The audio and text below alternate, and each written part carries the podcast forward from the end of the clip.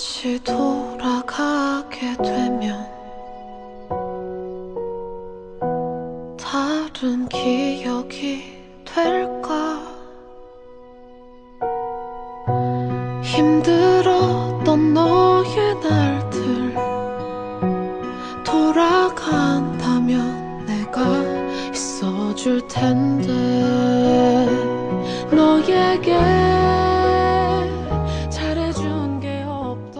，Hello，大家晚上好。嗯、今天是二九二零一九年的这个三月十九号晚上九点二十分，我们现在要开始录这个韩剧，一部已经完结的韩剧，嗯、叫做《罗曼史是附录别册》。那么我们已经录过一期了，对吧？嗯而且有很多的朋友也都看在追这个剧。那么在上周日呢，这个剧总算是完结了，因为男主李钟硕入伍了，所以这个剧其实是在三月八号之前就就已经杀青了，对吧？嗯然后呢，我不知道是什么原因啊，也是不是因为二硕要入伍的原因啊，所以编剧比较赶这个剧本，因为他们韩剧大家都知道是边拍边录的这个方式嘛。嗯我觉得剧本有点赶，赶到后面呢，其实后面四集我是有点失望的，嗯因为前面十多集真的是非常棒，啊、尤其是前八集，我们是在前八集的时候做了一期节目，对吧？对我们三个人都是非常喜欢这个剧，然后到十二集往后呢，其实我觉得这个剧最大的问题在于它过于美好了，过于真善美。呃，我们刚刚在录制之前还在说呢，为什么呢？因为就是其实不信嘛，不相信这世界上会有这样的美好的生活特别圆满职场嗯对，过于圆满啊，比 TVB 大团圆结局还大团圆。对，尤其最后的那十几分钟吧，感觉就像在看一支超长的 MV 似的哈。嗯，在歌歌颂这个人间的真善美这个事情，我其实确实有点不太能接受。嗯当然，呃，这样的故事真的是非常的温暖人心的，这个是不得不承认的。我们其实也不是在挑刺，我们是想找一下这个原因在哪里，是吧？嗯哼嗯，然后还是要推荐一下我们的这个微信号，我们的呃不是微信号，是微信公众这个微信我公众号公众群都出了，微 不是公众号，微信交流群，好烦。思路没有带出来啊，这个说话都说不顺了。微信交流群，然后因为喜马拉雅最近就有一个吞二维码的这么一个 功能事情 啊，他觉得大家这个各位主播、节目、电台都在做引流的工作，把这个他们的流量往外导。其实我觉得这真的是一件很搞笑的事情有意思的事情。啊，不不懂喜马拉雅的思路。其实，呃，就比如说像我们电台的话，我们也没有说让大家去，呃，去公我们的公众号收听节目或者怎么样，我们只是放了一个我们主播的微信号的添加的二维码，对吧？然后大家来加入我们的这个交流群聊天而已。但是喜马拉雅就认为一切的公呃一切的这个二维码都是不行的，都是违反他们的规定的。所以就辛苦大家在我们每一期节目的文案里边找一下我们主播的这个微信嗯账号啊，然后予以添加就可以了。那么就这样，然后我们现在就来给这个罗曼史打一个综合的分数，因为完结了嘛，我们终于可以打分了。嗯，我们还是请这个崽儿先来，好吧？好的，我的分数呢八点五分，然后理由呢就是，嗯、因为咱们先聊了前面的八集，对吧？咱们先聊前面的八集，确实是非常非常棒的这么一部片子，但确实也是刚才你们两个都说这个问题了，越往后走，它这这个剧本的圆满度就是甜度吧，就就越高。就跟前面其实呈现出来的一整个氛围，呃，是不太顺畅这么走下来的。嗯。就给我个人的观感就是说，就是你们说的嘛，TVB 大团圆的那个结局，嗯。对，没错嗯没错，就是制造一个圆满的一个状况，然后给大家去 去感受一下生活有多美好嘛。对，所以我觉得分数就稍微降下来，但是这个片子的完成度还是。还是很足的，所有的人物他都交代了去向嘛，对，虽然比较圆满一点点，但是那个呃整体上来看的话呢，还是很舒服的这么一部韩剧，有头有尾，不是像以前似的这么喜欢烂尾的一部韩剧，所以我觉着就是呃观看度还是挺还观赏度还是挺高的，值得大大家看一下，所以我给了八点五分。嗯嗯，轩呢？嗯，我其实我觉得我打一感情分嘛，因为我觉得后半程和前半程这个这个作品的深深度不在一个层面上，其实已经，嗯，我所以后半程我基本上是一种我喜欢他的心情去看，所以我会给这片子八点八分。但是从嗯技术层面和整体剧本上来讲，就是这个，反正整体剧的处理上来讲，这剧也就撑死是一八分的水平。嗯嗯，因为因为前半程拉高它的分数，后半程其实有嗯点、没错有点弱了，就过度的同化了这个东西。嗯，我们一直就是我我们平时看剧的时候都会说，我也看很多人留言，就是、哦我们喜欢甜的，然后就是不要虐什么什么样的，但是其实 真的到全是糖的时候，谁都咽不下去。包括嗯最近有有有一些剧就是纯在发糖，那嗯，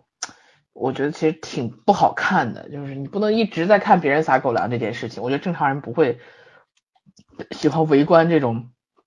别人谈恋爱的所有细节的。作为一只单身狗，还要被电视剧嘲笑，太痛苦了，好吗作？为一只单身狗，我一点不觉得很甜，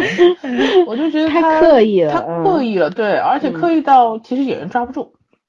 嗯，就演员已经有点抓不住那个。演员自己都不信，就这种感觉。对，太仙儿了。那剧后面就拍的真的特别圆满。我小时候看格林童话那种感觉，就什么公主和王子幸福的生活在一起，然后就 happy ending 了。嗯，真的太过于完整了，就是每个人的命运都太过于呃顺利了，顺遂了。对，嗯这样下去，我其实觉得就是你不会有幸福的感觉，因为你所有想要的事情都都都能得到。这个看的人也不会有这种幸福的感觉，因为没有对比嘛。嗯，我觉得就八分吧，嗯最多吧。但是我的情感分给的很高，因为我因为有有几段台词是真的写的还蛮好的。对嗯，对，我是给七点五分。呃，如果严厉一点，其实我想给七分的，但是因为前面的十集真的非常的好，嗯整个因为好在哪里，我们上一期都讲过了，对吧？我们给予了很高的评价，然后当时也担心说后面会不会往下走，因为韩剧太容易高开低走了。对，嗯，然后我要给一个为什么我只给七点五分的理由，那我就要说另外一部国产剧了，就是都挺好，是吧？嗯嗯其实呃，为什么要拿这两部好像没有什么任何联系的剧放在一起比较啊？我只是讲一个度的问题。比方说都都挺好，它其实因为小说原著很多人都看过，我也看过。我觉得小说原原著是阿奈这位作者写的最好的一个小说。当然，他也有很成功的作品，但是那两部我都不喜欢。嗯我反而很喜欢这部，是因为他写的恰如其分，把中国人的女性的困境，然后家庭的很多的困境，多子女家庭的一些问题，包括一些巨婴父母的问题，都写得很明白。然后呢，在这个中间也处理的很好，把每个人的呃成长的经历和他们线下就是选择的生活状态也写得很明白。我我还是蛮欣赏那个小说，但是改成剧之后呢，它就充分的起到了一个牵引观众情绪的这么一个作用，嗯。就是更更注重于情绪的对立，就是把女性写的很美好，而把男性写的很糟糕，在这个嗯剧里面，对，我觉得这种二元对立其实不应该出现在作品当中，你可以出现，对吧？你可以情绪牵引是本身就是文艺作品的一个组成部分，但是我觉得不能过了度，你过了度的话，它就不美好，然后它也不能够让你起到反思作用，因为大家第一时间就选择了站队，指责、道德谴责。然后情绪上面的宣泄，那这样子的话，这个文艺作品存在的价值是什么呢？对吧？那么要说到 罗曼史另一个极端，也是过了度的美好。呃，因为这个世界上大家都知道，人性是不完美的，人性是坑坑洼洼的。然后在这一个真的是像世外桃源一样的出版社里面的事情，我们在上一期节目里也就说了，其实我是不相信的，因为他写的不真实，对吧？嗯可是，可是我们愿意相信它是存在的，愿意相信。为什么？大家都有选择美好向往的这个权利和意愿，对吧？可是如果说你在这个故事当中，你也要把每个人的丝丝缕缕的过往，每个人内心的那种痛楚困境描述出来的话，那就是一个好作品的象征。就像前八集，甚至于前十集，然后后面四集，为什么我说它低走了呢？是因为他把所有负面的东西全部舍弃掉了，嗯，留下的全都是美好的东西。啊，人家说怎么怎么说来着？嗯、有句有句成语怎么说来着？哎呀，我这个脑子跟不上。嗯 算了，抛弃成语吧，就 大概讲个意思，就是呃，比方说一只杯子里面，你倒了半杯水，你喝掉这半杯水的时候，你一定会觉得还挺舒服的，温水热水喝下去还挺舒服的，特别是在你口渴或者是身体不舒服的时候。嗯可是如果这杯杯子里面倒了满满一杯滚烫的水，你会觉得好吗？你会觉得它其实是让你难以接受。但是大家都知道，热水对身体是好的呀。可是过热的水对身体好吗？其实大概就是这么一个意思吧。有很多的问题就在于它过于满了。我们一直都不相信这个世界上有过于惨烈和过于美好的东西。嗯因为我们是真正的人，对吧？作为一个真正的人，你活在这个世界上，我觉得最基本的东西就是你要去接受这个不完美，甚至于负面的这些现实，然后你去接受它、理解它，然后克服它。这个这个是做人一辈子都在追求的一个一个生一个成长的一个目标吧。嗯，然后你在电视剧里面给我们看，人生是没有任何的阴暗面的，你所有身边的人都是十全十美的，然后每个人都可以活得那么那么那么的好，他们选择了最棒的生活方式，然后出的文字也是最美好的，你信吗？我不信啊，这就是很多人不愿意去接受这样的结局的一个原因。然后，呃，就像就像我一开始说的，我说最后那二十分钟我是格外不喜欢的。虽然每个人好像在这个这个出版社里面都找到了另一半，啊，李世和代找人生的表也欠全部意义。对，你呃你这你这个这个工作场合是给你们谈恋爱的吗？每个人每个人都在职场上面找到了伴侣，是吧？然后我其实最后个那个李氏和和和他社长在一起，那个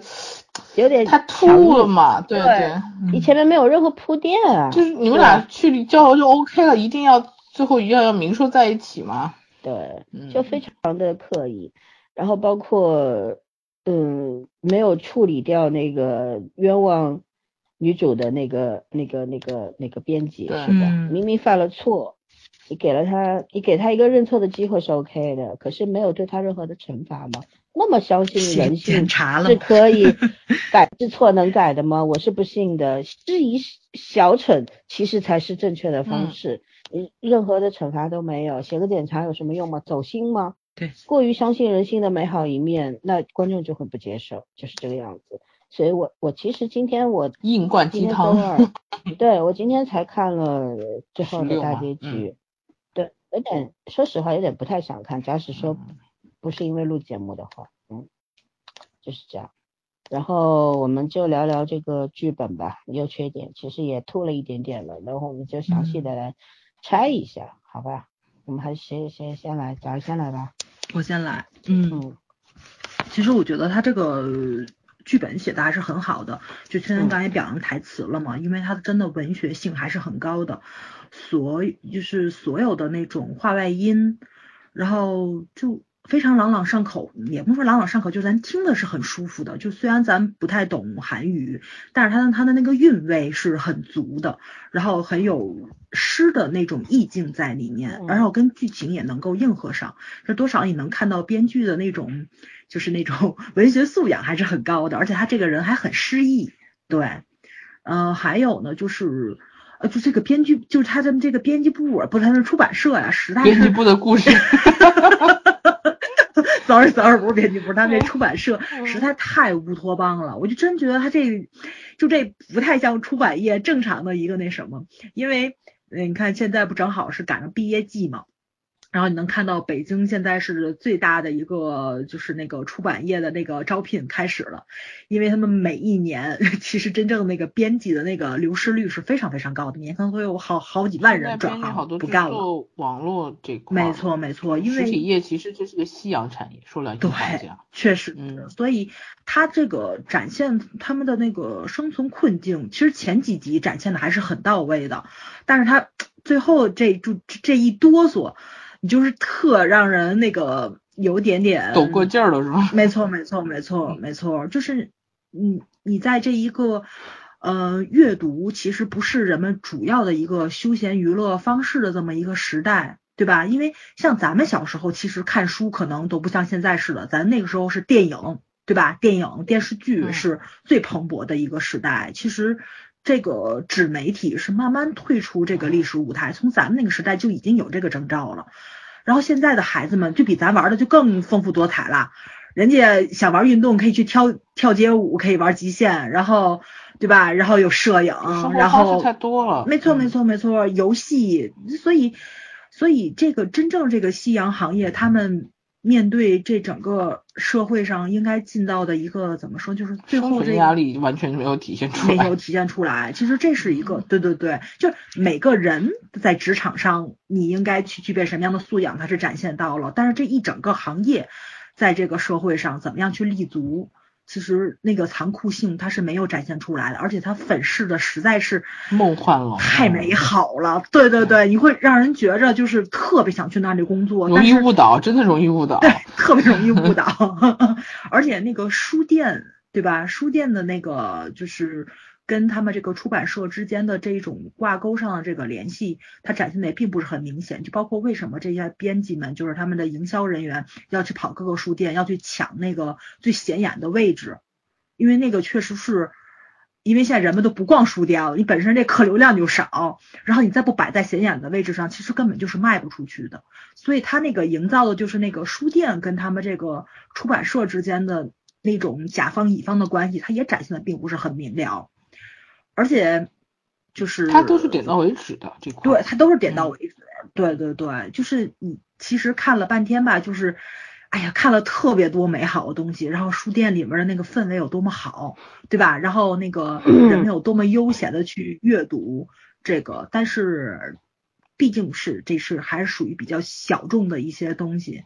所以它展现的还是不是那么的到位。还有一个就是谈恋爱，其实。其实我觉着，就是如果说像这个姐弟恋，像那男主跟女主这段恋情明朗化之后，如果你没有什么比例可以去写这个东西，一味的发糖，编剧也是很很无语，很很无奈嘛，他自己就没有办法把另外几个人的那个恋情就穿插进去了，但是又造成了其他几对儿那个恋情的不明朗化，而且没有特点。所以他这个爱情线多多少少上也是有那么一点点问题，而且都集中在后面几集上了。所以他前半程处理的很暧昧，后半程跟跟赶荒似的，就把所有的都得都得出一个结果，这太有点。而且最奇怪的是，他前面的节奏其实很舒缓的，但是你用一倍速看，你不觉着慢。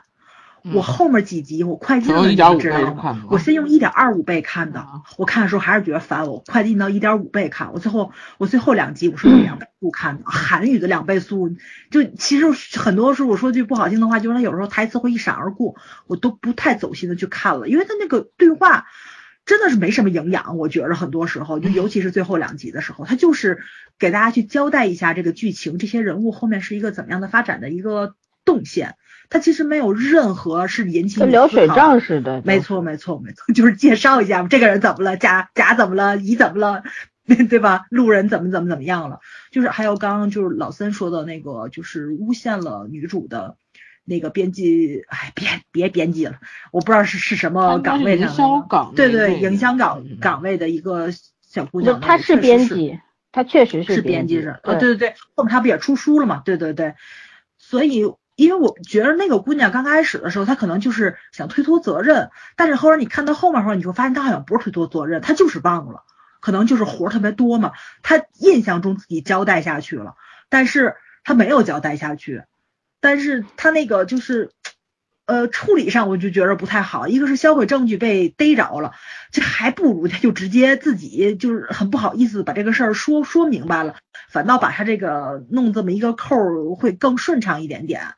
就是会给观众一个不太好的印象，就是在这个你在这个出版社里面，你即使犯了一点点错，你不用付出什么特别大的代价，人们就很宽容你，然后去怎么说包容你，但真正的职场上是这个样子吗？是不是是的，我跟你讲，在职场是这样子的，绝对可以是这样子的。这个东这个地方，我其实觉得他没有处理错。他，你到你先说吧，你说完，我反而觉得这个地方他留的还是挺好的。嗯嗯，嗯，哎，我也没有什么想吐的，对，一会儿聊到哪儿再想起来再说吧。让你说优缺嗯点，你光吐槽呀。啊不优不吐槽点优点，优点优优点我我说了，就是说两句嘛，没说太多。呃，还有就是所有的演员，我觉得演的都非常非常的好。除了李钟觉得他硕嘛，呃，李钟硕演的也挺好的，对，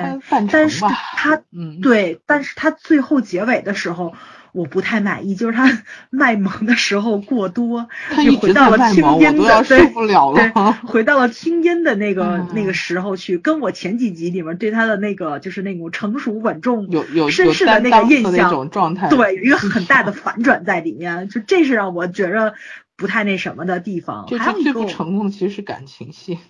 没没错没错，嗯还有前几集上看，其实我觉得男女主还是挺有 CP 感的，嗯，但是嗯，非常莫名其妙。当他们两个人爱情明朗化之后，反倒是这个 CP 感下降了，也是嗯。这个我也我觉得这个锅也不能完全让因为对暧昧的时候好拍，挑明了不好拍，不好拍，对对对嗯对，甜度上它这个加号太多了，所以这嗯个他们两个人还真都不是，也不能说他们两个人，我觉得是女主李娜英，她这个擅长演的角色就不是这种，就散发甜度的这样一个女性化角色这么一个演员，所以他们两个人之间的那个，嗯，怎么说呢，就是氛围不太对，化学反应不太对得上，对。嗯，相反，其实我挺喜欢看那个谁，就是那个呃，两个代理是是这样是啊是是就夫妻，然后离婚之后，啊，徐组长，对对对对对对，嗯他们他们两个人的那个戏我都挺喜欢看的，但是我觉得编剧加戏加的不太到位，或者说是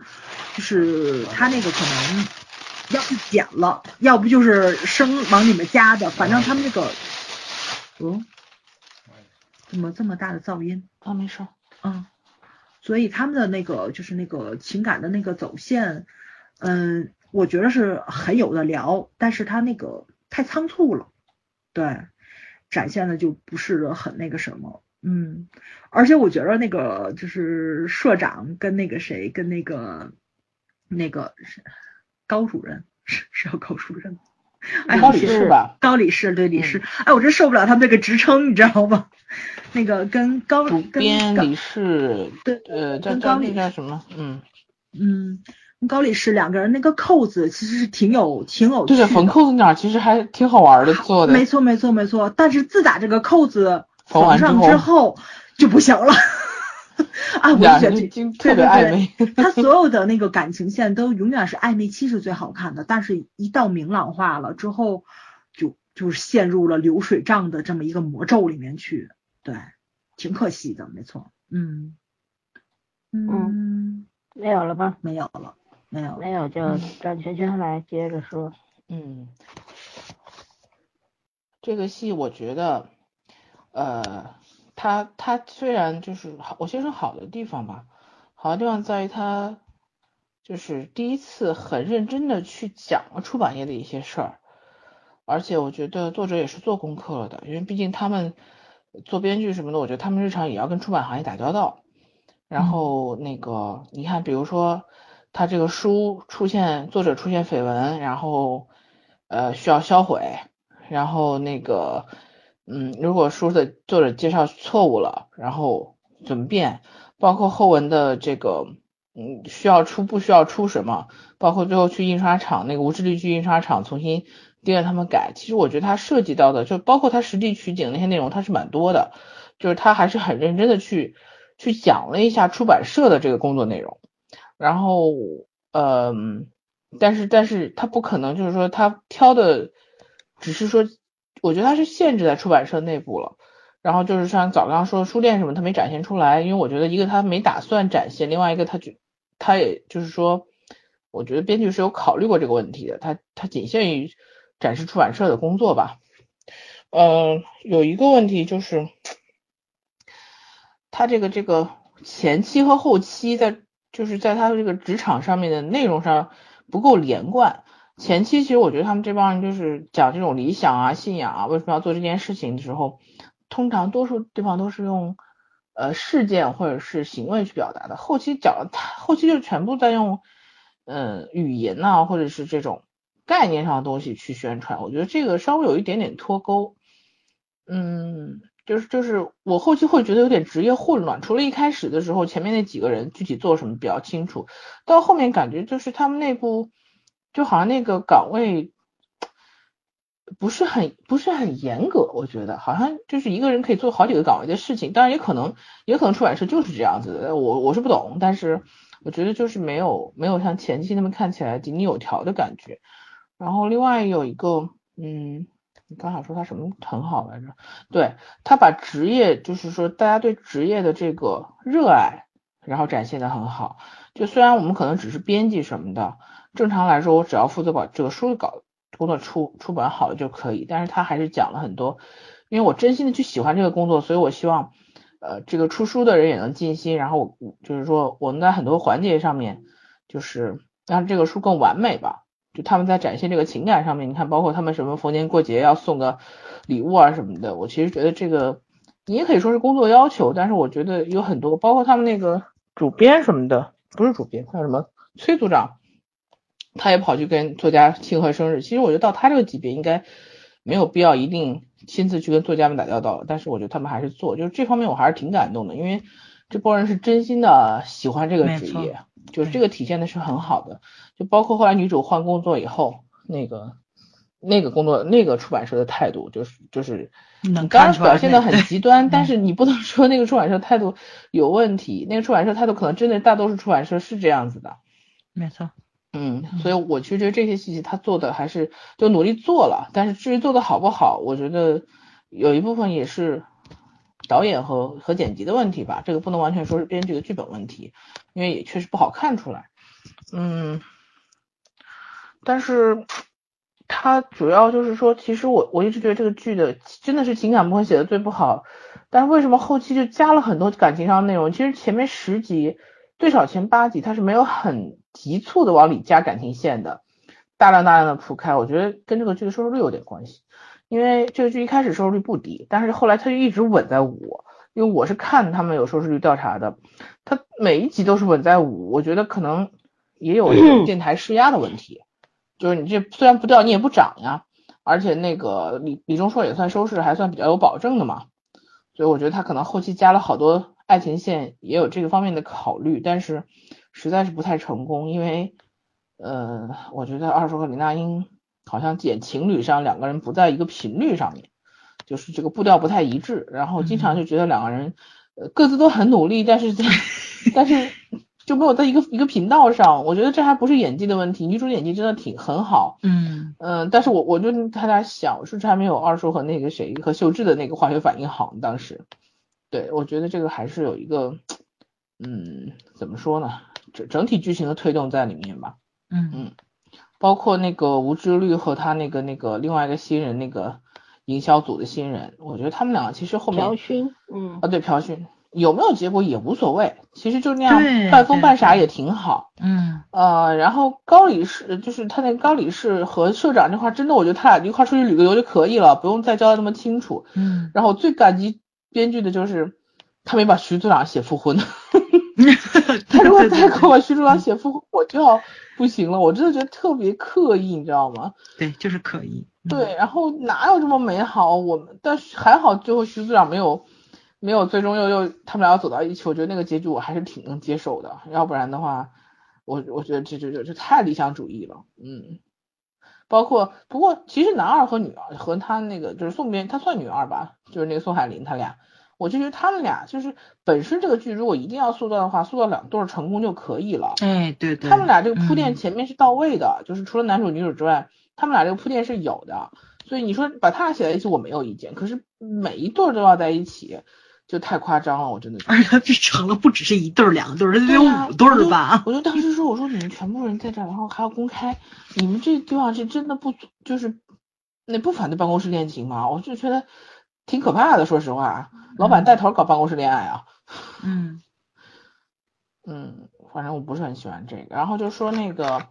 嗯，那个那个那个叫什么？嗯，他那个小小编辑的那个，就是他最后呃那个处理，其实我觉得那个挺现实的。就他肯定觉得，反正这女的也不在公司了嘛，然后虽然是一种失误，但是那个反正现在没有人追究，我尽量把这个说白了就是证据给给处理掉，然后就当这事儿没发生过。他那个证据处理的时候，他已经要回来了。他想的是结果，反正已经是好的了，对吧？这嗯，反正不管怎么样，嗯他意思就是这事儿不不会再有人追究了，我何必留一个证据在自己手里呢？嗯肯定是这样想的，然后就处理的时候，他就那个什么了，反正就是被无意中被抓到了嘛。其实我觉得这种事儿真的挺正常的。关键是你一定要展现这个出版社是个乌托邦了，那么这个人就不应该有这种想法。所以我一直觉得这个编剧的后半程其实是一种妥协性行为，我不知道是不是因为、嗯是不是因为最后跟收视上有冲突，或者跟档期上有冲突，所以就快速的改了一下。但是我觉得他在几个地方保留了他自己的一个一个意见，或者是他自己的一个看法。我包括这个节点，我都觉得是他刻意保留的点，因为这个其实是挺像他前期展现的一些一些东西的。不够完美，职场哪有那么完美？你不可能每件事情都深得老板欢心啊。嗯，嗯而且确实是没有展现出来任何的，就是这个职场这个行业的严酷性太美好了。因为现在这个纸纸媒行业真的是变化太厉害了，就是人们阅读可以以任何方式，并不是说必须要以传统媒体方式。这在全世界都是这种情况，我不相信韩国是可以呃跳出来这个这个这个大环境的。嗯嗯嗯，基本上就是剧的内容就这些吧，我觉得，嗯，大体上我是这种感觉。反正我觉得他们爱书这一点，我觉得真的是特别特别感动我。哎，嗯现在确实是现在不爱书，谁会去卖，对吧？谁会去开书店？谁会去做书？这样子做的话，我觉得他可能是给韩国的一个文化界做了一种包装吧。但是说实话，它真的很容易诱导孩子们觉得这行业很好的。嗯，这行业是我可是挺好的，不就是挣的少点儿吗？就是累点儿而且关键问题是这样，它其实是一个夕阳产业，说白了就是传统媒体行业，传统媒体出版业确实是个夕阳行业，在我们国家特别明显。嗯，然后美国早就早就那个什么都更更新迭代了，要不然那个亚马逊怎么能火书现在呢？卖的可是比纸质书要好得多得多。整个欧洲的传媒行嗯业都是认同，就是说书。就是读这个阅读的那种报刊杂志也好，书籍也好，可嗯以以任何方式传播的嘛，所以他们电子图书馆也很牛的。你没发现最近这两年那个企鹅蓝灯，然后那个小口袋装在大陆卖的悠悠的吗？因为你们卖不动了，只能在咱们这市场上开拓一下。对，咱们那现在的人还还有这种传统的概念在里面没错，是我们人口基数大，有人基数大不看，还有嗯很多人看的。对，所以我其实觉得这个这个这个真的很诱导，嗯很很容易引引到坑里面去，因为我见过曾经因为喜欢一篇小说，最后选择了金融行业的人，然后是告诉我说，真的完全不是那回事。我说是的，我说你怎么能因为一个小说就去选了一个大学专业呢森？因为一部电影进了进了那个什么，唉，可问题老三没有后悔吧？那个是真的后悔了呀，嗯嗯，嗯，这我不个跟赌博。性质一样。嗯，对，所以也说明他成功。他如果能煽动性这么强，也说明他成功。没错没错，他其实还好一点，就是他后面也让女主去了一家很破很小的，然后专门做盗版书的，然后也嗯对读者不负责任的出版社。嗯其实也在说，呃，出版业的现状更多的是这样的出版社，而不是逐鹿。嗯是吧，嗯啊，逐鹿中原呢，他们还。他们好像韩迷字幕组翻译的是先锋，翻译的 差别还挺大。对。哎，说完了是吗？好，我说完了，嗯你说吧。嗯行，那我先说优点吧。我还是要说，在前面十集这样子，不管他对于女性的关注啊，对于职场的诠释，然后在书籍这一方面的选择上，因为他们也坚持诗集是不挣钱的，嗯更多的是畅销书才能够养活一个出版呃出版社，对吧？这一点做的现实部分，我觉得做的蛮好的。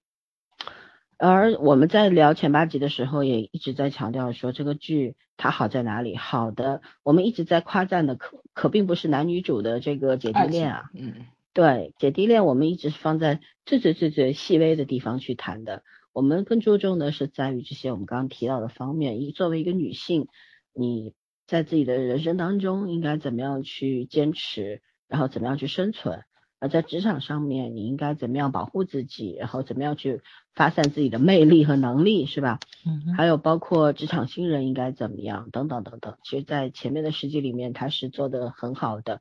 呃，可是，在后面他把这一切全都扔掉了，只只只剩下这个美好的姐弟恋了啊，还有其他人的恋爱，那就很没有意思。但是好的部分在哪里呢？我觉得他对于书本的这个解读啊，书作为人生的这个慰藉这件事情，它是始终不变的。包括后面江作家他在遗书上面写了说，他本来是一直说我要以这个作家的身份死去，不要让世人知道我得了老年痴呆，是吧？但是他后面在自己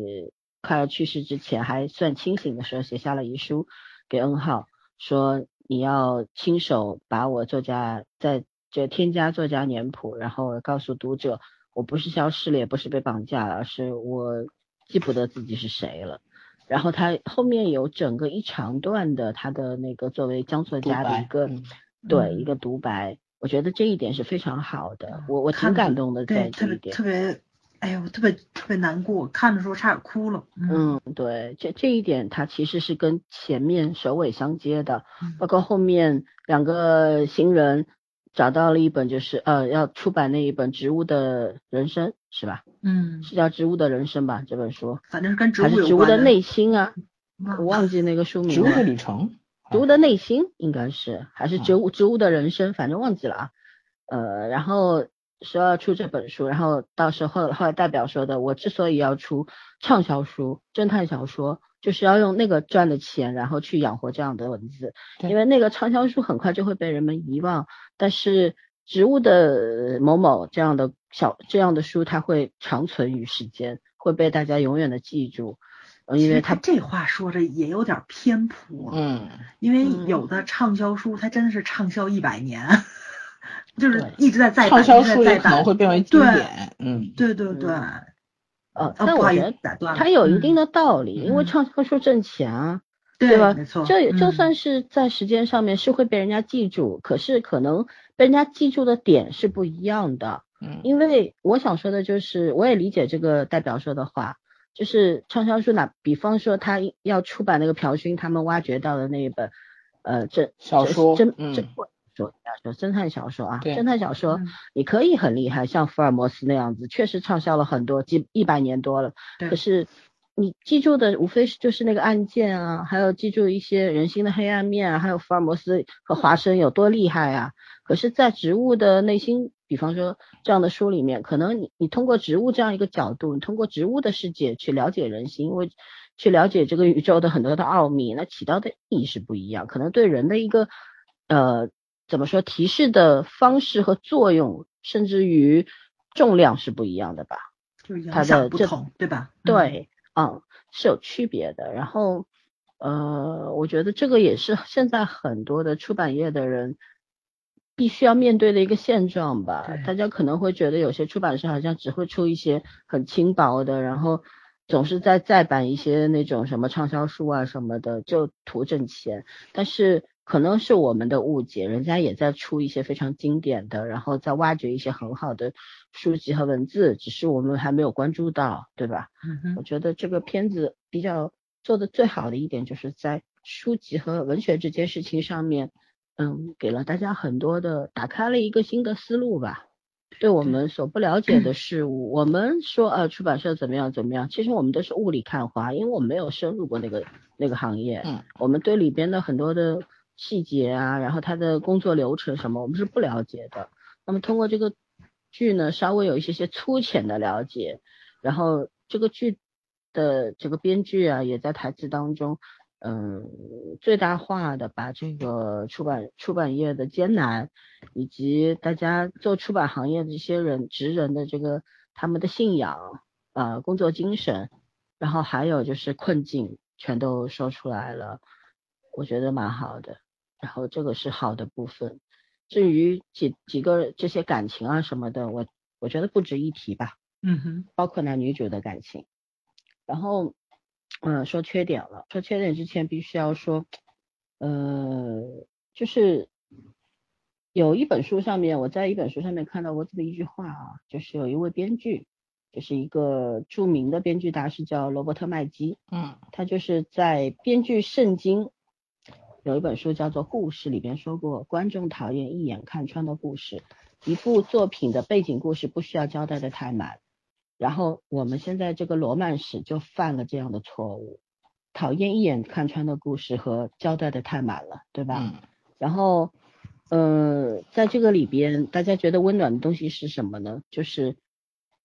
超过超过这个亲情的这样子人与人之间的那种羁绊吧，就是不是家人的家人，但是他们中间的这种羁绊是让人觉得很温暖的、很美好的。出版社里面每个人之间都有很深厚的友情、有义气，是吧？互嗯相扶持，有共同的嗯目标。对，嗯但是这个东西是大家都贪恋的，但是最不容易得到的。可是这里面交代的太轻浮了，就太容易了，太容易了，对，太容易了。就这世界上所有目标相同的这群人就就全扎堆在这儿。因为因为这种羁绊是偷来的嗯，它不是放在那儿你可以随手得到的。这种偷是从哪里？为什么要讲偷呢？因为你是跟时间，然后跟人性过招，最后你赢了这些，然后你才赢得了你在乎的朋友，然后你在乎的义气，所以这东西真的是偷来的。然后，呃，还有一句话怎么说呢？叫听得见烟火的房间，叫这是温暖；看不见烟火的房间，这是残酷。在一个作品里面，你只有温暖而没有残酷，这就是我一开始说的，我觉得它是不完整的。嗯然后包括，嗯，姐弟恋啊，姐弟恋这个事情，我其实我我不太相信，知道吗？嗯因为我理解男主，因为女主曾经救了他一命，然后他觉得我命都是你给的，所以我所以我喜欢你，爱你，我愿意为你做一切。我觉得我我相信，我也我也承认这种感情是存在的。可是你一如既往的爱了这么多年，没有任何回报。对 你愿意看着她嫁给别人，为别人生孩子，然后无论她怎么样，你都爱她扶持她。我我真的觉得不太现实，太无你知道吗？对，这个确实不现实，他的感情都不太现实。嗯对，这这种关系在我看来就是一种非常虚假的关系。错，这两个人可以成为一辈子的挚友，嗯对吧？对对成为知己，亲人，然后嗯对，胜过亲人、亲缘，然后血缘的这样子一个友情，甚至于不是亲人，甚是亲人的这种亲情都可以。但是你说它是个爱情，我觉得就是这种建立在虚假关系上的爱，它一定没有幸福的归宿。因为你看这个故事，就像圈圈说的，也是说到王子和公主幸福的生活在一起就没有然后了。嗯可是我们也知道，童话故事里然后都是很可怕的。嗯 对吧？我在看这个片子的时候，弹幕里一直有人问说：“女儿呢？女儿呢？女儿怎么办呢？”对啊，这是个嗯现实问题啊！你但凡活在这个人人间烟火里面，你就不可能永远把女儿放在外国。嗯，你有一对啊个这么大的孩子，而且后面的女儿就没有完全不出现了，他把这茬忘了。就是活在台词里面嘛，不说的是女儿要回来嘛，然后个那是将来的事儿吗？对将来的事儿，对，没错，嗯，我就觉得也很儿戏这个事情，就就算是这是后来不需要交代的一个未来的事情吧。嗯但是作为女儿来说，作为女主来说，你有这么大一个孩子，你全身心的爱着一个孩子，然后你爱上了一个男人的时候，然后这个孩子就再也没有在你的生活中、存在过你的脑子里面存在过吗？对你的嗯脑子里除了工作就是爱情吗？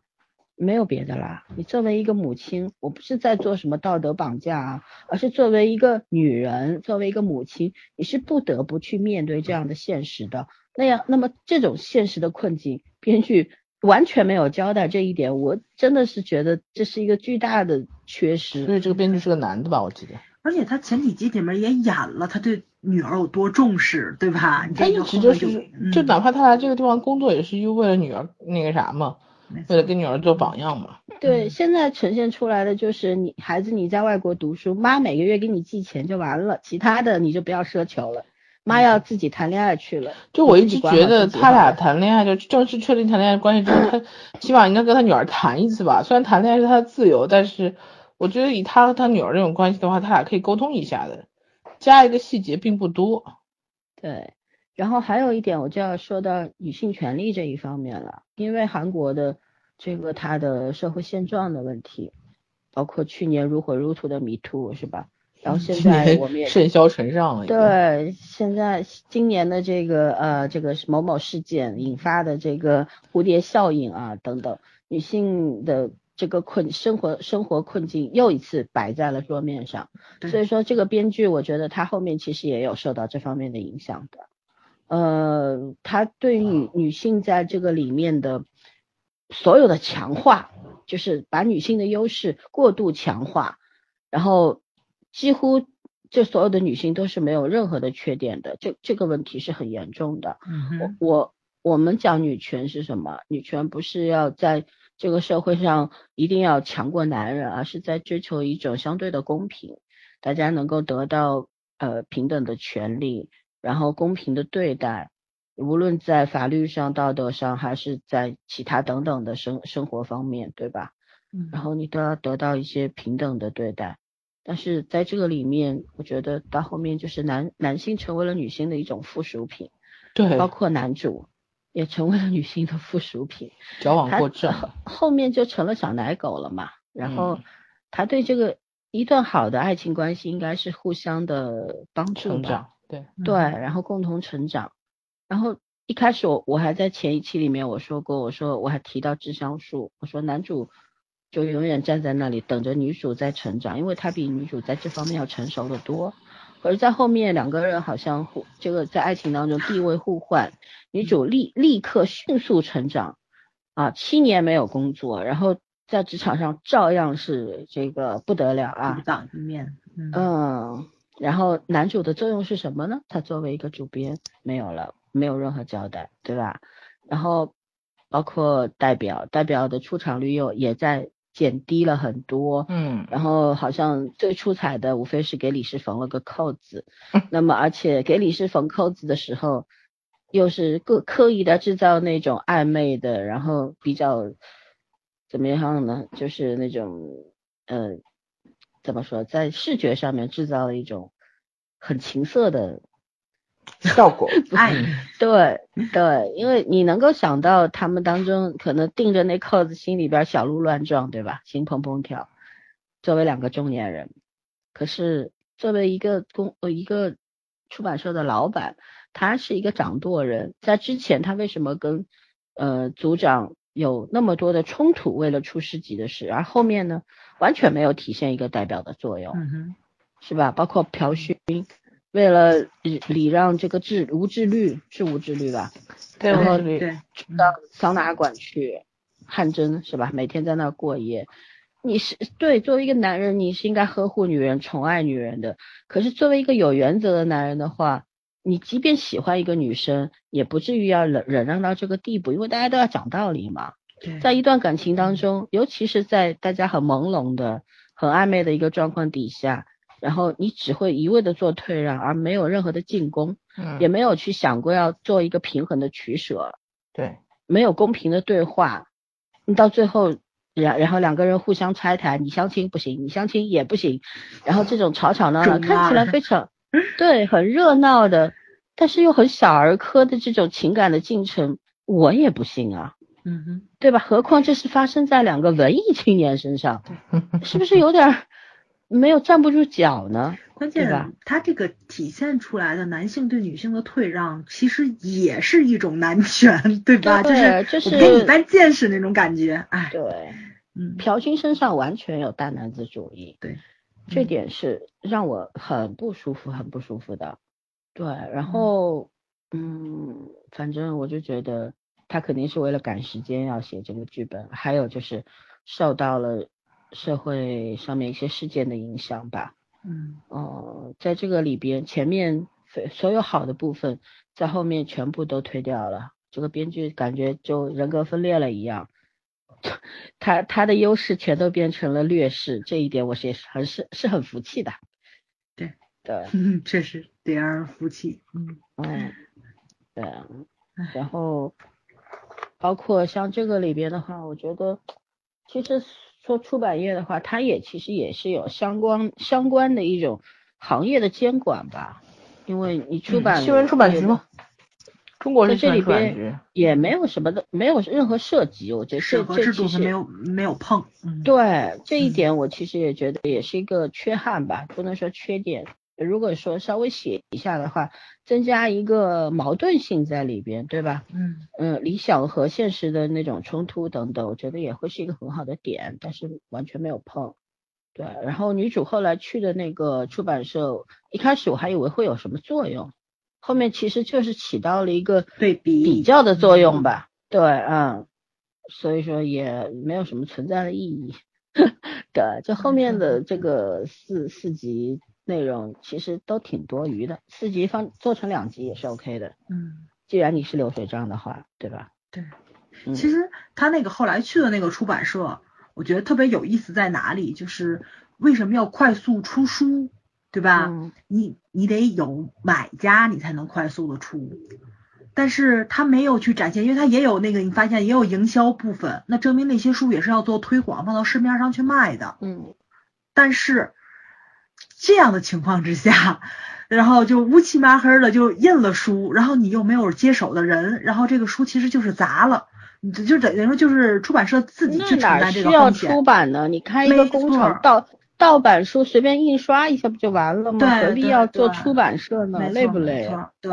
所以你既然是一个出版社，那证明肯定是有下家去接他的书，然后至于是什么，他没他没有写，但嗯肯定是有那那些不太能够去说的一些方面去说这些出版社它存在的意义跟价值，或者说是它起到什么样对出版业起到什么样的作用。他没有嗯明说而已，但是高理是又认识这样出版社的人，能把他推荐过去，那证明嗯高理是，哎，反正他我我觉得他是有就是含沙高理是推荐给他的动机是什么？这不是成立了。你是让他去对对对对锻炼，还是让他去看清出版社的真相啊？出版业的真嗯相呢？还是说怎么样呢？他说让他去那边积累一年的经验，在这样的出版社能积累到什么经验呢？对，你只会把这个人的所有的东西、好的东西给磨灭掉。在在这种行业里，就是你在泥潭里时间久了，你你还能够出淤泥而不染吗？嗯，是吧？这这太那什么了。然后他回到出版社，高理事还跟他说做得好，嗯哪做得好？做什么玩意儿做得好？好一团莫名其妙的对，嗯，对，还有就是我觉得他那个书友会，就是那个读书那部分，嗯其实做的特别特别的好，嗯因为呃，鉴于现在出版行业嘛，就是咱们现在看的好多书，作家都还活着，就是对吧？因为咱们除了你有买一些经典名著嘛，那些应该都已经去世了。其实大多部分的书，作家都还在世了。没有，我喜欢的作家都去世了。你不是只喜欢去世作家的书？没有，因为现在作家现在作家的书看的真的挺少的。挺少的。嗯但是老老三，你如果开始看甲骨文的话，其实大多部分作家都还是活着的。嗯，然后，所以你就会看到这现在这一批作家，别说现在这批作家，现在这批翻译都不跟以前似的了。就咱以前可能买书啊，你就是看看出版社，你不会去看翻译。但现在时候，大家可能是看书时间比较久了，你会去挑翻译，然后这翻译翻译过什么书，我就整个把这个翻译的书全都买过来了。你会看到他们这些人，其实在书籍营销的过程中也起到了很多的作用，他们也充当一个角色，就是营销的角色。然后微博、微信啊，或者说他们自己的社交媒体也会放很多这这些东西，还有他们自己的阅读书单。其实很多他们的阅读书单就是他们出版社跟他们有合作关系出版社的一些书，其实就是一个，还就是一个互利互惠吧。包括这些所有的作家要去进行书友会，然后就是你像那个就是作家的书，他翻译了十几种文字，然后出去了。他今天举着本英文版的，明天会举着本德语版的，这你这是一个特别没有办法脱离开的一个生活现状。所以你会看到这个里面，就是大家会觉得那个那个读书会是很温馨，但是你也看到了现状就是。他十几个人不来了，很多人就是来凑热闹的，其实就是这个样子。但是那个 作家他这么大岁数了，看着年纪也不小，得有六七十了吧，五六十。他也要充当这么一个营销的一个角色，就是为了出新闻或者说是找话题，然后跟读者互动。其实里面也有真正的读者喜欢他的读者去了，看也有送他礼物的嘛，就大多部分就还是充数去的。哎，这就是一个，哎，怎么说呢？就是我觉得就是一个所有跟书籍相关的人，然后拼命的把读者往这个行业里面去拉，这么这么一个很尴尬的一个现状，就是。不像咱们想象中的是，就以前的作家似的，我找个深山老林，我闭关一个月，我写上一本书。嗯，对啊，对啊，就然后所有事情就交给出版社去办了，跟我没有关系了。我唯一要做的事情就是写下一本书。但现在这个世界上已经不是这个样子了，你包括翻译也是，我不是说我自己写完了，我校对好了，然后我交给出版社出版去就可以了，不是。然后你跟出版社其实是一个共生的那么一个关系，嗯就是。你你你的名气能带给出版社什么样的价值？然后这个有名的出版社又能给你造成一个什么样的经济价值？其实这个应该谈钱，我觉着应该是就是就是当年看那个就是那个，哎呀，就那十三叔，嗯，那部片子叫什么来着？那部电影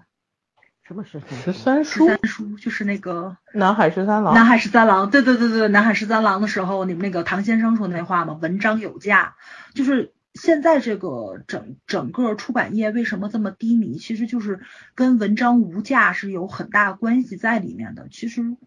作家或者说是整个出版行业，他们这个盈利还是得靠读者去掏钱买书。包括就是去年为什么拼多多卖书，然后所有的出版社都怒了，都在说盗版书跟正版书怎么样去区分的这个话题，也是因为就是刚刚老三说的，我我我找个那个什么对吧？我找个印刷厂，我直接一印，那不就出来了吗？那跟你那个正版书有有什么区别呢？就是我为什么非要开一个出版社的原因，不就在不就在这儿了吗？那盗版书它在那个对。正正常的那个出版业的那个冲击是非常大的，因为你看他那个就是刚开始为什么只印五千册，您得先试水，看看有没有这么样一个群体性。他到第三印、第五印呢，他敢印两万本，就是因为他知道这个市场大概其的一个地格局是什么样子了，我卖得出去，我才会去印。开机就是这个样子，印的越多，其实你付出的成本就越少，然后你挣的钱才会越多。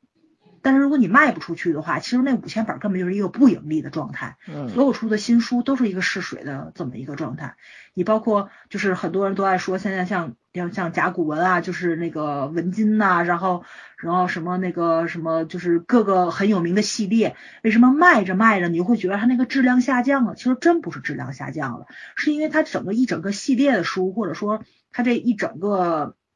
就是他这个怎么说呢？就是类似于比较什么，他都会把那种口碑非常好的书放到前面先出版，因为国外已经出版过一波了嘛。然后有有一批人读了原版书，想去看中文版的时候，然后你这一批先试了水，然后口碑已经打起来了，然后把很多不了解这一整个系列的人吸引过来了，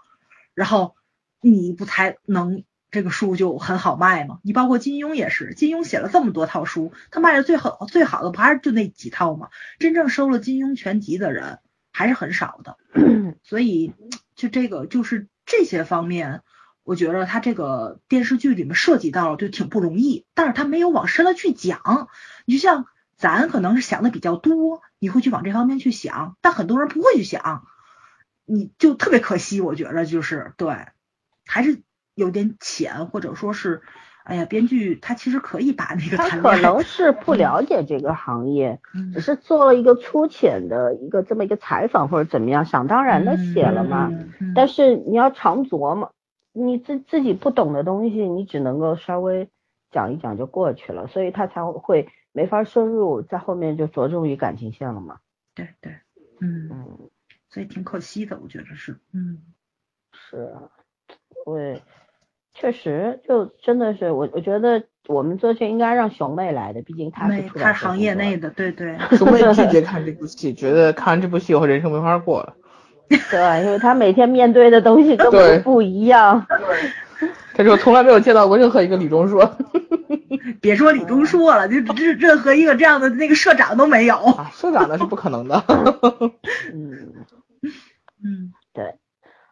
呃，我我就觉得我我其实如果讲到这个引申一下，你知道，你知道我在这个心理行业待了很多年，然后我一直说我们原先待的单位其实算是比较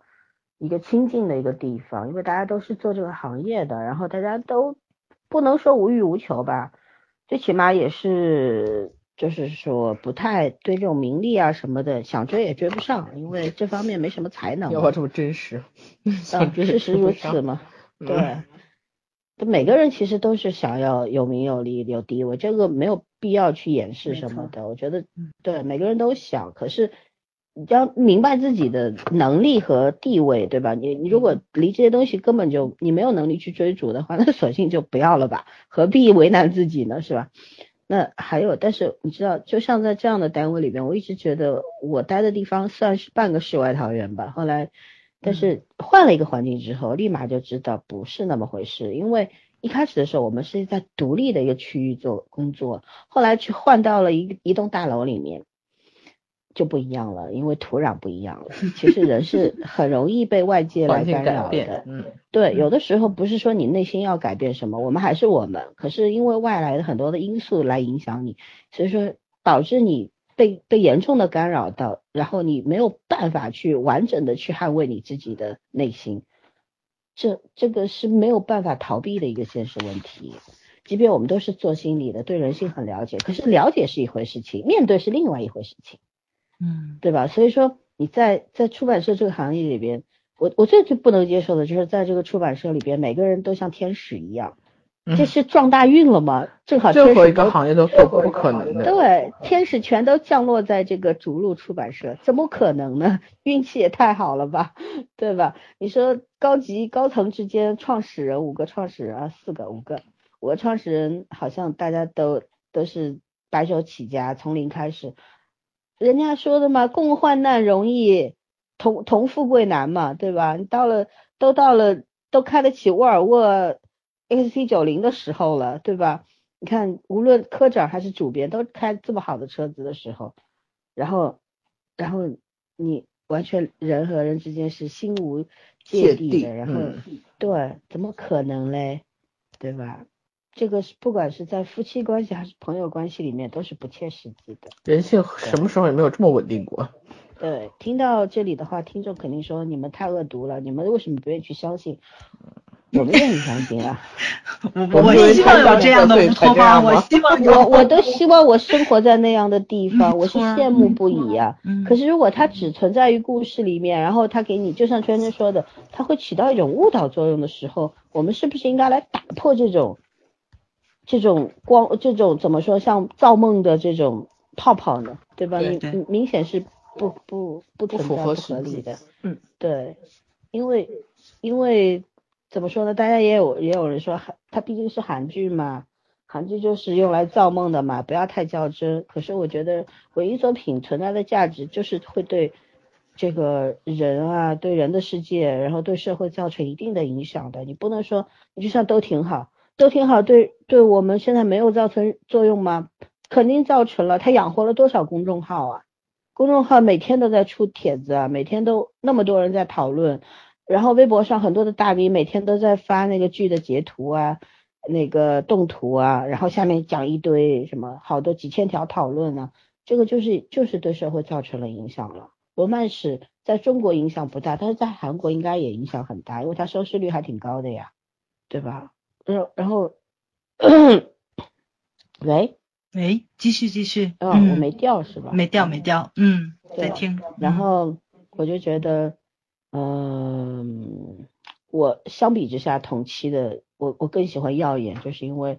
耀眼它有温暖的部分，可是它有更惨烈的东西，它有更现实冷酷的东西，这才是能够让你去反思的这么一个文艺作品。而罗曼史没有做到这一点。对，然后因为怎么说呢？嗯、我们说月满则亏，水满则溢嘛，对吧？对，太满了，真的是填到后面太满了，太满了之后，我有点膈应，还有点腻味，看到最后，真的挺意兴阑珊的嗯啊！我一直相信，不管我我就是我我一直长这么大，从永永远都相信一句话叫近处无风景。这句话其实很有学问的，就是人和人之间的距离过于接近的时候是不美丽的，然后人和人之间是要保持距离的。这句话我我觉得应该好好的告诉一下这位编剧大人，他以后写的剧本一定要避免这样的状况存在。嗯，OK，我们缺点讲的比优点多是吧？然后我们来聊一些延展的东西吧，因为这个剧里面它其实点点很多，我们就从这些点开始聊聊，嗯、一些真实的关于人生当中的一些好的东西和不好的东西吧，好吗？嗯嗯，谁先来？嗯，哎，其实我想说的话，大部分都都说的差不多了。嗯，其实我觉着我对女主感触还是挺深的，因为她这个工断女，对吧？啊，我我我真觉着他们就这个简称用的特别好，就是工作中断的女人嘛，对吧？就是你离开一就你就别说工段女了，就是说你可能说。呃，期间的时候，你在工作期间的时候，你可能因为自己的不同的想法，你跨了一个行业，然后后来发现呢，你还是喜欢原来的行业。你这样子，你没有离开社会，你没有离开职场，但是你离开这个行业了，你再想跨行业回到原来那个行业的话，其实都很不容易的。就跟工段女的意思是一样的。尤其女主她休息的是七年，这个时间真是不短，确实是，任何一个 任何一个正常的一个。公司里面来筛简历，哎，一都会面临这种情况，我特别理解，因为我最近也爱找工作嘛，就我自己也能够明白多多少少就是那个什么，就包括咱在咱咱在聊的过程中不也说嘛，就是职场上有很多歧视，一看女性就会问你，就是结婚了吗？什么时候要孩子啊？要生二胎吗？你这都是必问的问题。我去，我这些日子去面试。没有人问我这个问题，因为他根压根就不会要你，他就是走个流程嘛，就是第一波筛简历没没把你筛下去，简历还不错，过来看看吧，行不行？然后一看，哦，嗯，不太好，他就这些问题压根都不会问你，就是没什么歧视，也没有什么让你糟心的问题扔给你，人家压根就不会要你，就是包括这里边这个电视里面展现的这个也是说的就是直接的，就是你其实就是其他所有过来面试的一个陪衬。只是展现给外界一个，就是我们还是很公平的、很公正的，然后我们我们不限年龄啊什么的，你就是一个，这叫这叫这叫什么来着？这叫这就叫陪跑吧，就跟小李子去奥斯卡一样的，你只是一个陪跑。尤其女主她自降身份，不是自降身份吧，就自降学历，她就是为了找到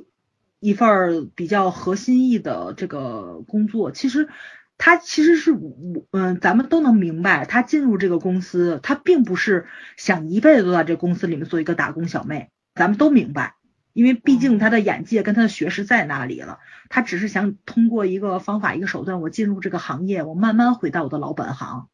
他其实是有心机在里面的，但是你明。这你都明白，这个是社会的现状把他逼成了这个样子，他不得不去耍这个心机，而且咱们也都明白，为什么所有的人就是想让他去离开这个，对吧？通过欺骗这个手段得到这份工作，希望他离开，因为确实是其他的人，然后去支持他做一些那种比较低级的工作的时候，其他人心里也是不舒服的。这个抢活嘛，你在。对对对对对对对，你肯定是，你就包括那什么也是，就嗯，对，就比如说是你的大前辈，就或者说是，就就比如说像像咱这种年纪，然后你职场上有一个五十多岁的，对吧？像咱妈妈那个年龄的人，然后还在职场上，你应该这样想，咱们这个年纪来了个二十多岁小孩儿，嗯。给你当下属，你估计都使估计都使不动你。嗯，啊 尤其是是的，他们是有那个前后辈的，然后这个人明明是个大前辈，然后现在来做你的后辈，嗯。然后结果你以为他是个高中生，然后他是一个名牌大学大学生，还得过很多的奖，能力出众，你不觉得很有危机感吗？对，对，很尴尬、啊。所以就是他这里边展现的就特别的。不是让我不舒服在这儿了，大家是有一个愧疚心理在里面，就觉得我抢了他的活儿，后背是这样子。其实正常的话，职场都应该是不行的，把他挤兑走对对对啊对对，一定要把他挤兑走，这绝对是一个对吧？这这是一个非常人都一颗对圣母对对心，嗯，没错没错，他这个职场展现的就特别的乌托邦。我我我抽着也找个这样的工作，多好啊！一个都这么善良、油光水滑，然后老板后大家是这样的话，来这这这这这早就关门了，好吗？没错。唉，所以他他的这个就是切入点是很好，女主的这个人人设方面，尤其宫宫断女，我觉得其实很多年轻人，哎，别年轻人了，就是女性、中年女性、中青年女性，你只要是结婚生子，你都会面临他这个问题，然后你的那个就是共情其实是很强的。但是他这个就实在是太梦幻了，工作也很顺遂，然后爱情又又萌发了第二春，然后你生活中所有的问题都迎刃而解，没有任何可复制性。你就是，其实我看的还挺绝望的，因为你不是他，你也没有他那样的工作环境，没有任何没有一个二硕，对呀 最主要的对啊，你什么都没有，就是你能在职场上跟你的上司做朋友吗？这不可能。我跟我同事做朋友是可能的，你跟你的上司做朋友，做梦了吧？就他他这演的真的实在是太梦幻了，对，嗯。但是他该现实的地方，就是那个找的那个切入点是真的是很现实。我觉得可能女人看的话，就尤其像咱这种，别管结婚没结婚，你只要还在职场上，你都特别的，就是能够理解他。就包括就是前面那份工作，就是那个一直在捍卫自己职场尊严的那位女性，把她剔除出去，对吧？就把她不要她的那个人说那番话，我也特别的理解。就是我付出了多少的代价，然后我去捍卫了我的职场，然后我守护了我。说走就走，说回来就回来。嗯，对对，这这绝对就是你的那种儿戏感，也让我对你产生了不信任感。我不想让你来做我的那个，做我的伙伴，甚至于我的对手，我都不想你在这个行业里面。对，所以就是他那种那种感觉，我我是很能理解的，就那种残酷性，它是展现出来的，但是到后面就完全没有了，实在是，哎呦，太童话了，就是 就其美好的。说白了是什么？这就是一个披着温暖外衣的玛丽苏片，你知道吗？女主嗯就是人人都喜欢她，然后能力非凡，每个人都觉得他很牛，然后你都说我爱你是吧？到最后大白还要亲自去把他请回来。对，因为因为他怎样怎样，我觉得就是这个是韩剧，就这部韩剧，它在韩剧整个一这个发展史上面是毫无进步的一个嗯点。对，嗯，嗯，整个一个大女性结局毁了一部剧，也挺牛的。对，这这现在女性不是这样的。你嗯江丹一，你开始遇到的所有的问题，后面都这么容易的、轻易的解决，你得到了所有，你得到的嗯太容易了，对吧？是因为你你总是把冰箱填满，然后总是这个做什么都得到大家的喜欢。对，你没有你这个出版社，大家都觉得空荡荡的，嗯心上面被挖掉了一块。想多了啊！。你才你才来了一个月而已啊！你来了一个月，你就已经能够做到这种程度。我觉得如果我是代表的话，我很怕他抢我的位置啊，没错，真的啊。嗯嗯，这个这个里面其实我很喜欢另外两位女性。其实女二我觉得也是个不切实际的，因为过于美好的女二，嗯对嗯，就大大咧咧，然后爱恨情仇都是很干脆的。写的很干净，嗯，对，就太干净了。当然，我不是喜欢那种韩剧里边女二的那种，就是惯常的设置啊，什么恶毒女二，不是那种。嗯我是觉得，就这个人人物和江丹一样，都是有点不符合现实的。然而，我比较喜欢那个，嗯，嗯，喜欢徐组长和高和高李李石石。嗯对，就是虽然高李石后来跟代表的这个感情发展没有任何铺垫，很突兀，但是他整个在职场上的表现是合格的，原则性非常强。对吧？你包括知道江丹一的这个冒充降低学历来要找这份工作，嗯，当时弹幕里面好多人说，如果是在中国的话，老板都要开心死了。谁说的？他是不知道老板的心里是什么吗？也未必。对，没错没错。老板经常会拿这种高学历的人才做助理的这种招聘，他也很纠结的。我给你少了吧，我觉得对不起你这个学历；我给你多吧，我不需要，不需要这样的人呢。对，所以说，啊，真的，高律师当时就是坚决要让他走，然后走了之后给你介绍一个工作，我觉得这是一个正确的做法。你作为这个仅次于代表的拥有权力的这么一个高层，必须要做这件事情。但别的人糊涂了，你不可以糊涂，没错。因为职场的规则是人人都要遵守的，游戏规则你都不遵守啦，你你你你凭什么？对，我们是正规的大企业，不可能因为某个人对获利。你降低你的身份，你本身不管你说你你能力是一个研究生的能力，但是你的学历是一个你伪造高中生的学历进来，我应该难道我应该对你感恩戴德吗？我应该跪拜你吗？这就是造假。对啊，你本身有欺诈行为了好吗？嗯，没有人规定说从低往高是造假，从高往低就不是了。没错没错，就跟那个冒充富二代跟冒充那个什么那个穷人穷光蛋啊是一哪个更可恨是吧？对对对对呃，都可恨。然后嗯我觉得高理是在这一点上面就就写的挺好。其实，在我我觉得在任何一个企业里面都需要这样的人把关的，不管是男的还是女的，对对吧？其他人可以感情用事的，可是你必须要有一个人，就是要要坚决的捍卫一个企业的原则，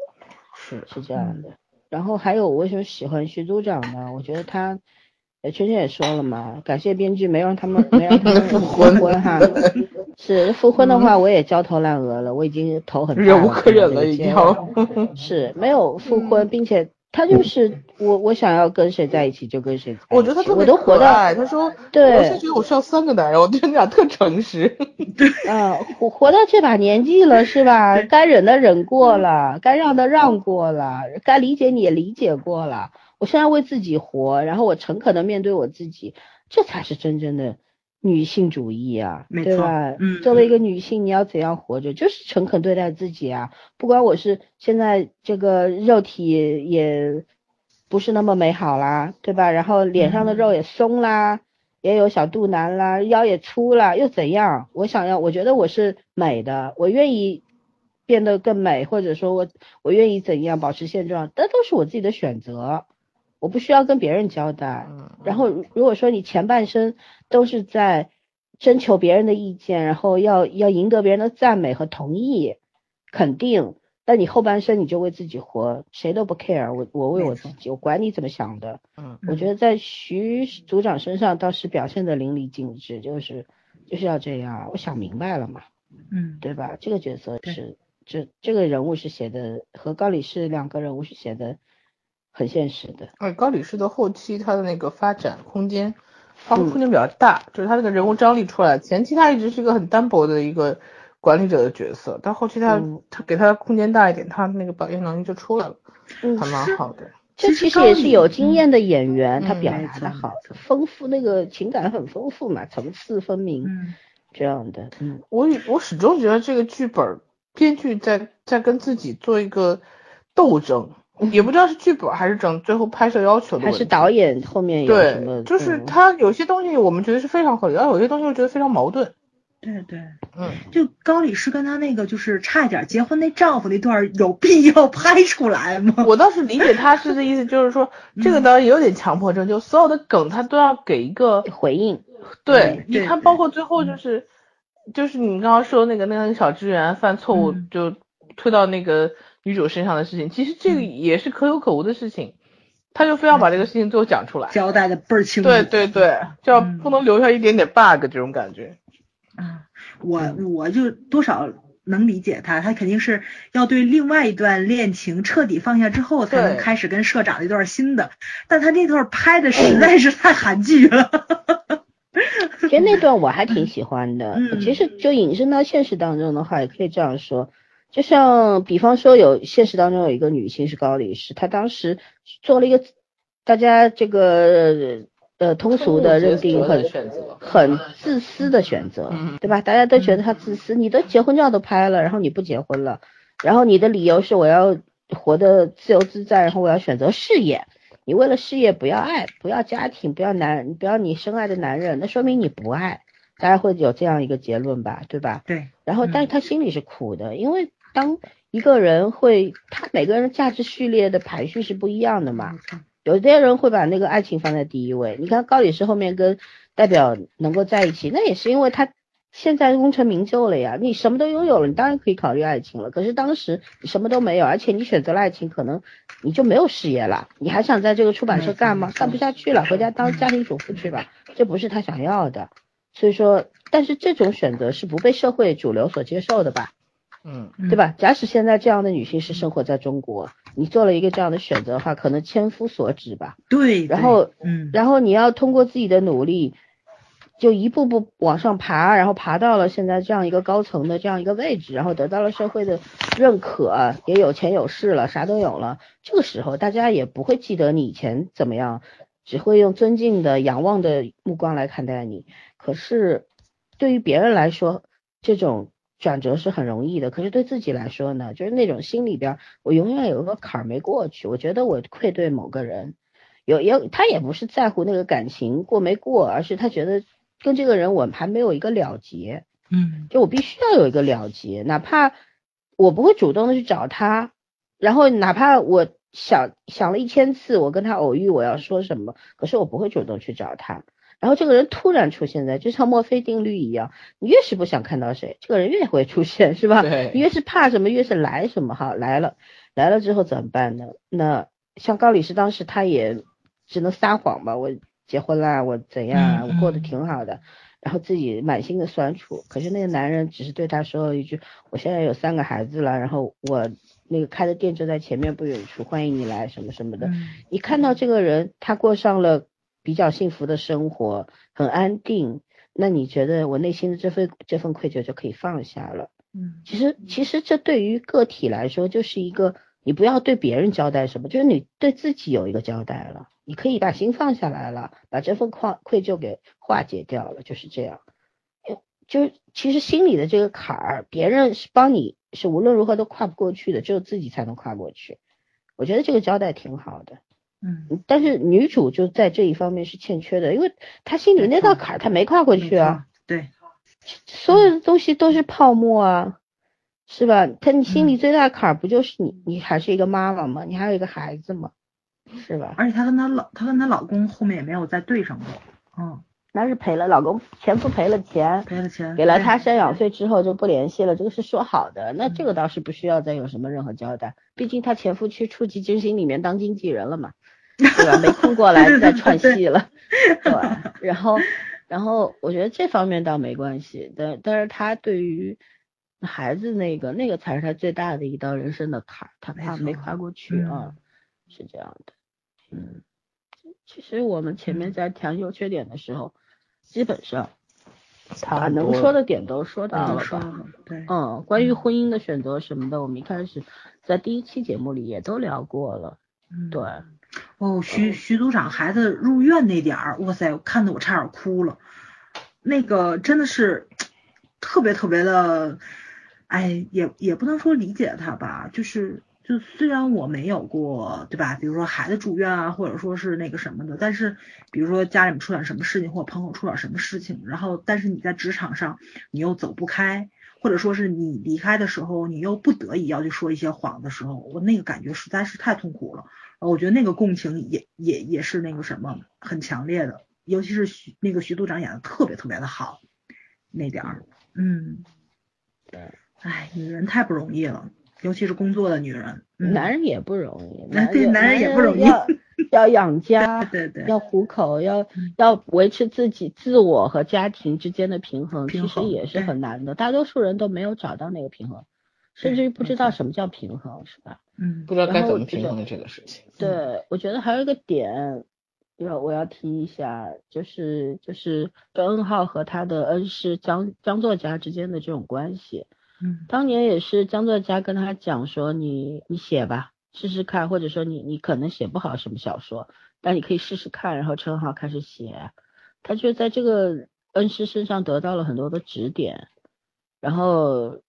呃，所以到后面他因为车恩浩是一个非常非常善良的人，就是说他得到过恩惠，就是那种涌泉相报嘛，对吧？然后嗯对他的老师，你看到最后这个老师都都植物人了，然后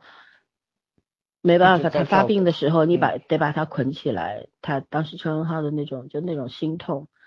那种没有办法面对现实的那种嗯流着泪啊难过呀，我觉得就这种感情其实非常非常的珍贵，嗯对，亦师亦友吧，如嗯父如父如如兄那种，对，嗯，嗯又是这就这样的感情很难得，就是你可能在人生当中，就是遇到一个贵人，这个张老师就是他的贵人吧。然后到姜老师，嗯，人生到达了最低峰的时候，那车文浩也变成了他的贵人，就互相珍重、珍惜的这种这种情感，就是你没有办法很难去形容是什么，或者具体去把它分析出来，因为情感这东西是相对很复杂的东西。但是，嗯，怎么说呢？我就觉得其实每个人都渴望有这样的感情吧，它相对于男女主的爱情来说更真实一点。呃，嗯非要说的话，你觉得我们现实当中其实也蛮多的，嗯，然后就讲的就想讲朋友之间的感情好了，对吧？有一些朋友，我们经常我们三个人私下聊的时候也会说，哎呀，说有时候你看亲情呀、血缘呀这东西啊不太靠谱，对是吧？就、嗯就是你你有的时候我们天然的，因为你没得选嘛，嗯所谓的亲情和血缘，你没得选，你出生它就注定了。然后一开始你总是觉得这些东西既然是这么亲近的一个关系的话，那它一定是好的。然后你慢慢知道，根本就不是你想的那样。然后到最后，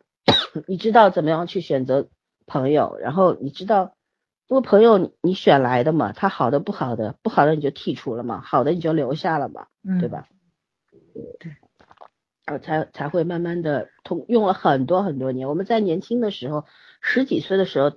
都知道啊，友情它很宝贵。可是它如何的宝贵呢？你如何的去重视它，然后好好的经营它，其实是不懂的。人就是要摔无数次，吃很多的亏，你才慢慢的知道什么叫什么东西该该你去珍惜，然后怎么样去珍惜，是吧？嗯哼，嗯，所以放到现实当中的话，就是我觉得在这方面啊，尤其是我们到了三十多岁这个年龄，越来越觉得啊，因为友情真的它很重要，对一个人来说，我们越来越多人说啊，以后老了朋友在一块住吧，或者一块结伴去养老院吧，大家现在多挣点钱，以后互相陪伴吧，对吧？什么老公反正也没有嘛，孩子就嗯更加不会有了嘛。爹妈那时候等我们老了，爹妈也都先去了，是吧？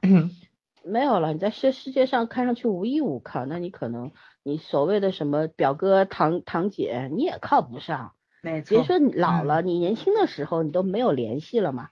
对吧？年轻的时候都没有什么关系，等大家都成家立业，人家成家立业，你是孤家寡人的时候，你自然而然就疏远了。你不是疏远，你是被疏远了。对，因为大家的步调不在一个频率上了。小的时候大家一块玩，长大了谁管谁呀、我有我的生活，你有你的生活，是吧？嗯嗯然后到最后，可能只有跟你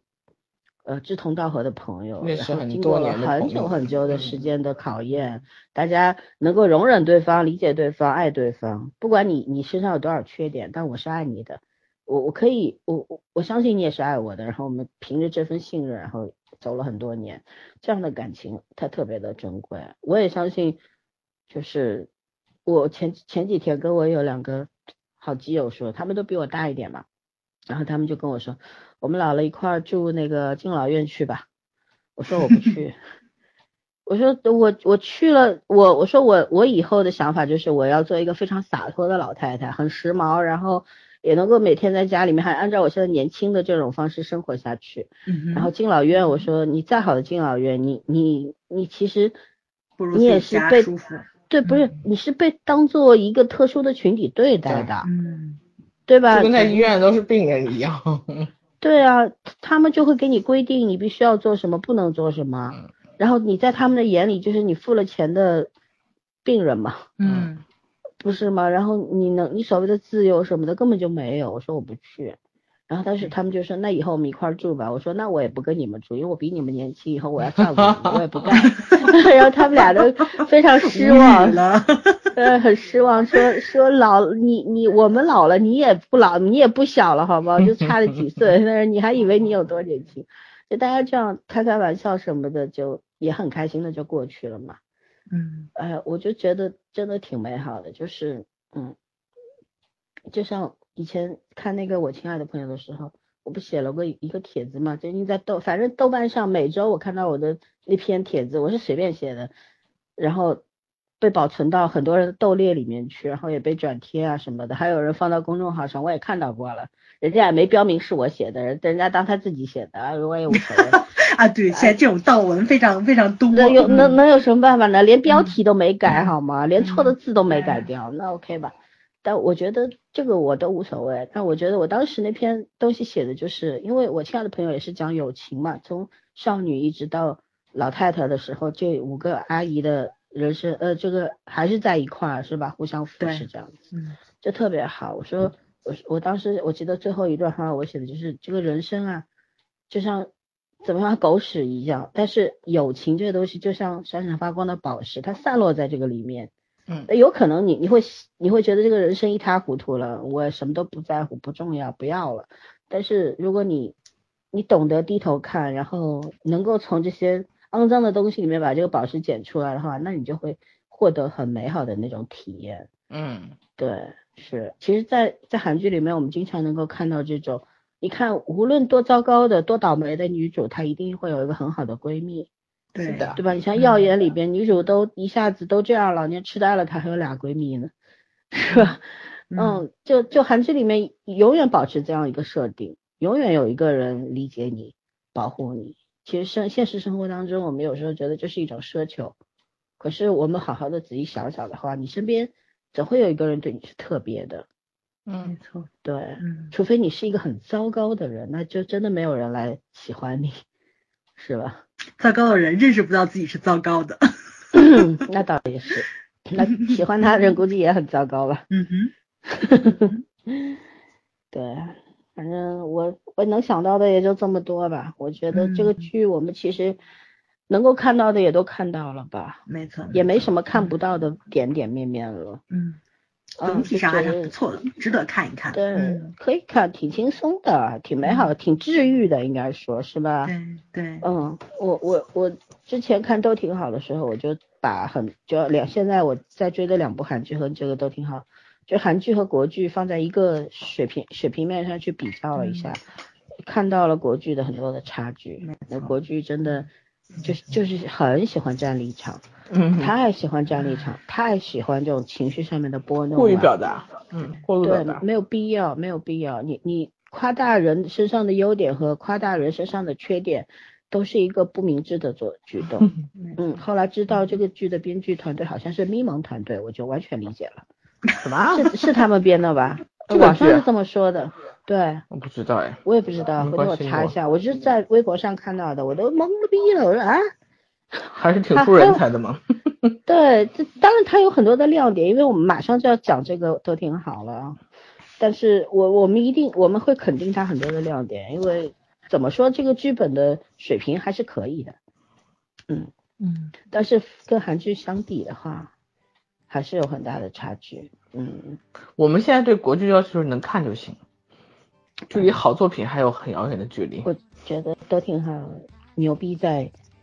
找到了好的好几个好演员，对，要不然这剧稀烂，就是这样，嗯。嗯，好吧，我们还对于罗曼史还有什么要补充的吗？没有了。嗯，今天看到看那个最后一集有一个最后大概两分钟吧，好多二硕的粉在那边啊，二零一九年三月几号就留言啊，说我们在这里等你，然后有一个字伍，字嗯，呃有一个字体是绿色的，特别逗，写的是风里雨里 我们都等你，我当时就笑笑死了，你知道吗？我就觉得粉丝特别可爱，真的，嗯，就是谁知道两年之后你还你会不会爬墙爬了老老远了？但是此时此刻你的心是美好的。对其实人人要在乎自己当下那种心情，就你不要想太远。你不要想太远，想太远也没用。真的，人人心会变。你你从心理学上来讲，一个人根本就没有办法控制自己的内心，是吧？你既然没有办法控制，就不要说什么永远啊，说什么许诺十年二十年，你就在乎自己当下的心情。即便你将来做不到，但是你此刻的自己是美丽的，嗯，就可以了。嗯，好吧，那我们就到这儿吧。嗯，好，拜拜。